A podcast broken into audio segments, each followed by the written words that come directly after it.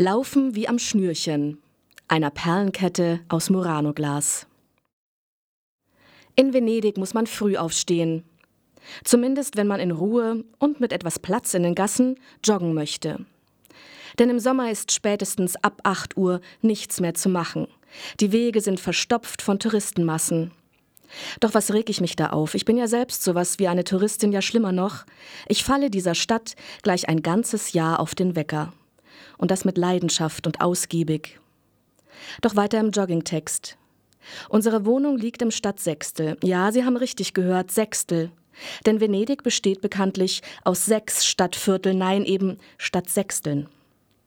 Unsere Wohnung liegt also im Stadtteil Castello in der Nähe zu San Marco.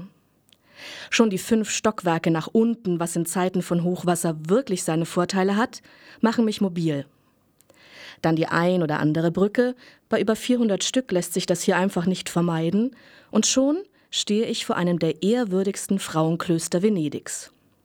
Natürlich stehe ich nicht, ich laufe ja, aber langsam. San Zaccaria könnte auf eine 1100-jährige Geschichte zurückblicken, könnte, denn Napoleon ließ bekanntlich alle Klöster schließen und aufheben. So kann man heute, ohne etwa Nonnen zu stören, in Ruhe die beeindruckende Renaissancekirche bewundern, die ehemaligen Klostergebäude allerdings nicht. Da sind die Carabinieri drin. Das ist militärisches Sperrgebiet.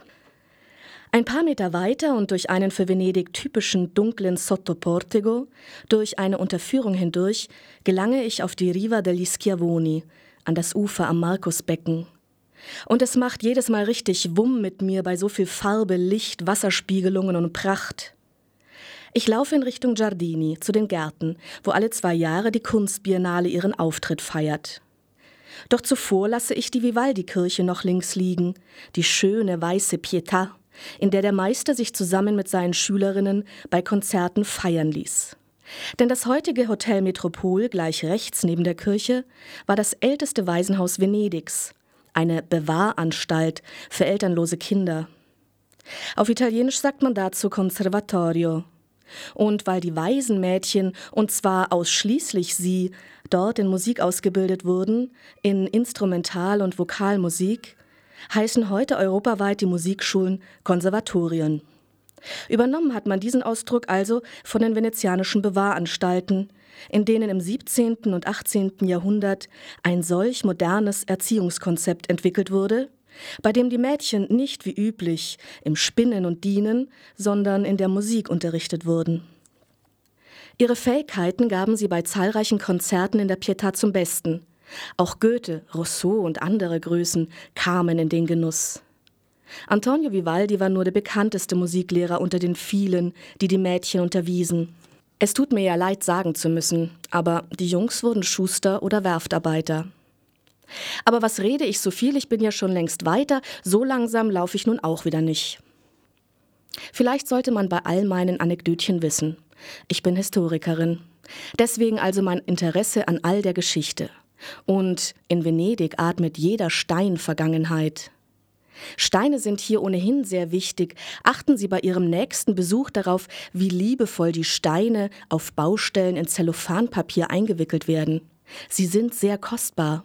Früher wurden sie sogar testamentarisch vererbt. Klar, alles musste in mühsamer Ruderarbeit vom Festland herangeschafft werden. Doch bekanntlich hat es sich gelohnt. Vorbei an der Via Garibaldi, wo das Ufer mittlerweile Riva dei Sette Martiri heißt, führen zwei große tiefe Torbögen direkt am Ufer zu den dahinterliegenden Wohnungen. Malerisch sehen sie aus, wenn man mit dem Vaporetto das Ufer entlang fährt, vor allem wenn die bunte Wäsche an den Leinen über den Gassen im Wind flattert. Ein immer wiederkehrendes Fotomotiv. Diese Marinarezza genannten Wohnungen waren als Altersheime von der Seerepublik für Seeleute errichtet worden, die sich um die Lagunenstadt verdient gemacht hatten. Eine weitere Brücke und ich bin bei den Giardini angelangt.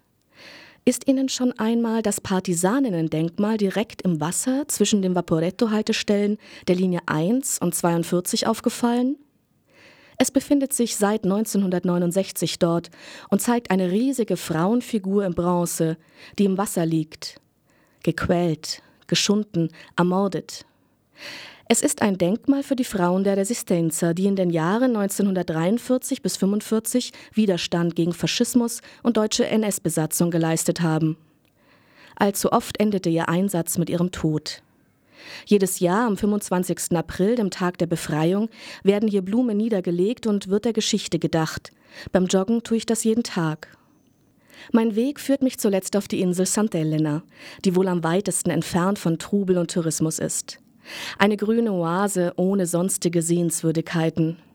Ich umrunde sie und werfe dabei viele Blicke rüber auf den Lido. Und wenn ich meinen Heimweg antrete, dann eröffnet sich mir jedes Mal die wohl wunderschönste Stadtansicht der Welt. Ich sehe über den Bacino das Markusbecken hinweg, die Kirche Maria della Salute am Eingang des Canal Grande, den Dogenpalast, den Campanile, und die Bibliotheca Marciana, in der ich so oft sitze und über Vivaldis Musikschülerinnen und die Partisaninnen lese. Da laufe ich einfach so und mit mir läuft mein Herz über bei so viel Schönheit.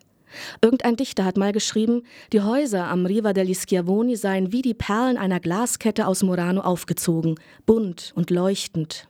Oder so ähnlich, ich finde die Stelle nicht mehr. Am besten, Sie überprüfen es selbst. In echt.